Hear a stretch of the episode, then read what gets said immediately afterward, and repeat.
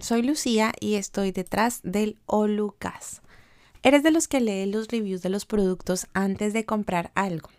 Mi esposo lo es y creo que de tanto verle hacer eso, yo también leo cada opinión posible del producto antes de dar clic y hacer el proceso de compra. Sé que es complejo y quizás un tanto inapropiado o hereje para algunos pensar que la Biblia o Cristo mismo puedan ser comparados con un producto pero ante tanta falsa oferta intentaré bajo el más profundo respeto y amor que tengo por ambos, la Biblia y Cristo, usar este ejemplo para explicarte un poco de lo que veremos en esta nueva serie.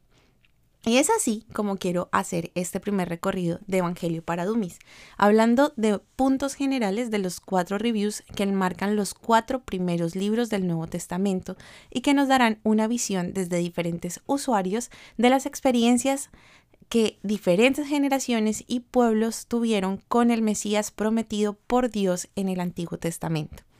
Antes de continuar, quiero contarles que parte de lo que estaré contando aquí es tomado del material producido por Academia de la Biblia, proyecto del que está a la cabeza Alex San Pedro. El método a través del que estudiamos se llama Penta y uno de sus énfasis es transmitir lo aprendido. Pero por respeto a la creatividad y horas de trabajo de todo el equipo, me parece importante hacer claridad de esto. De paso, ellos no me pagan por promocionarlos, es puro amor y agradecimiento. Además del profundo deseo de que todos ustedes conozcan un poco más de la Biblia y quien quita se animen en un futuro cercano aprender aún más. Hecha la salvedad, continuemos. De joven me decían mucho que leer la Biblia producía locura. Por eso era mejor dejarlo para sacerdotes o teólogos. Y aparte, para la mayoría de los que me lo decían, si Dios era mentira, no había que realmente meterle mucha cabeza al asunto. Y era mejor no tocar ese libro que parecía estar escrito de una manera compleja y contradictoria. Desde los seis años en el colegio de monjas donde estudié, tuve cercanía con las historias de Jesús. No negaré que había cosas que no comprendía del todo, como por ejemplo que entre reviews encontraba diferencias en las palabras y en las historias. Lo que ignoraba era que hay menos fiabilidad,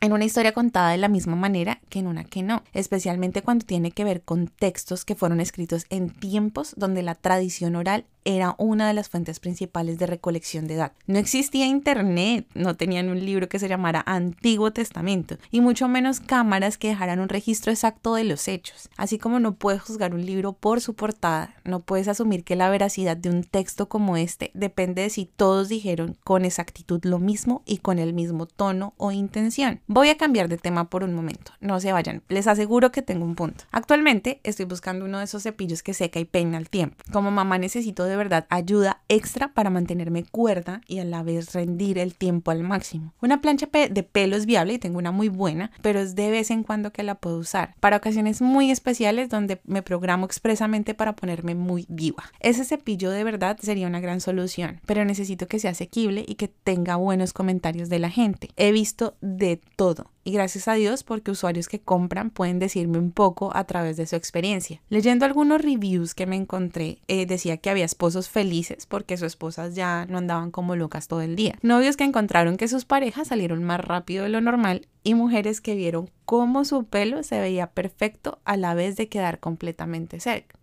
seco. Eh, obviamente también habían comentarios negativos como se me quemó el pelo, eh, se explotó el cepillo, siempre hay como diferentes versiones de todo. También pasa lo mismo con los evangelios. Como dice mi profe Alex, son, es un evangelio con cuatro perspectivas diferentes. Ahora bien, partamos de qué significa evangelio y quién es el primero que hace uso de esta palabra. Empecemos por decir que no es una palabra exclusiva del cristianismo y que los romanos también lo usaban para llevar la buena noticia que, habían vencido en batalla. El primero en hacer uso es Marcos, quien escribió también el primer evangelio. En el capítulo 1, verso 1, él nombra esta palabra y la toma la rescata de Isaías 52, 7, donde dice que los pies del que trae buenas nuevas. Eso es lo que significa evangelio. Los evangelios no son el compendio de una gran biografía, porque no están en cronología de hecho, hay datos muy particulares que no vas a encontrar, como el color de piel de Jesús, datos diversos de sus primeros años y mucho menos de su personalidad con exactitud. Por el contrario, pareciera que su mayor deseo era mostrar rápidamente sus comienzos para llevarnos a su pasión y luego a su muerte. Amé de hecho la manera en que mi profesor me lo presentó, algo así como un documental con diferentes enfoques y editores. Está centrado completamente en mostrarnos a Dios actuando por medio de Jesús, de nuevo siendo protagonista de la historia, pero ahora con su propio hijo. Ya para cerrar, quisiera dejarte con estos datos. El primero es que Irineo de Lyon, creo que se dice así, usaba cuatro figuras de animales para representar cada evangelio. Mateo era el hombre, Marcos el león, Lucas el toro y Juan el águila. Segundo, Marcos, Mateo y Lucas son conocidos como los evangelios sinópticos. En esto vamos a profundizar un poco más adelante en los otros podcasts. Tercero, Marcos fue la base para Mateo y Lucas. Cuarto, hay 406 versículos de Marcos que aparecen en Lucas y el Mateo. Quinto, Solo 51 versículos son exclusivos de Marcos. Y sexto, parece que Marcos, al igual que yo, era medio puerquito y no tenía problemas en hablar de ciertas cosas muy humanas. Mm, a lo que me refiero es que a mí no me da cosa cuando tengo que hablar de popó y bueno, más adelante les contaré una anécdota de esto hablando con alguien mientras la discipulaba. Pero yo no tengo problema en hablar de esas cosas humanas porque pues son muy humanas, son parte de nosotros y creo que Jesús no estaba alejado de eso. Por eso Marcos es el el único que comenta sobre los milagros con saliva de Jesús.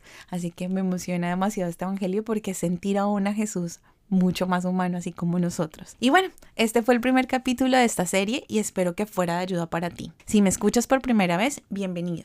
Si les gustó, compartan con sus amigos y nos veremos en la siguiente entrega donde les estaré hablando de aspectos generales de la visión del Evangelio escrito por Marcos respecto de Jesús. Dios los bendiga y nos oímos pronto.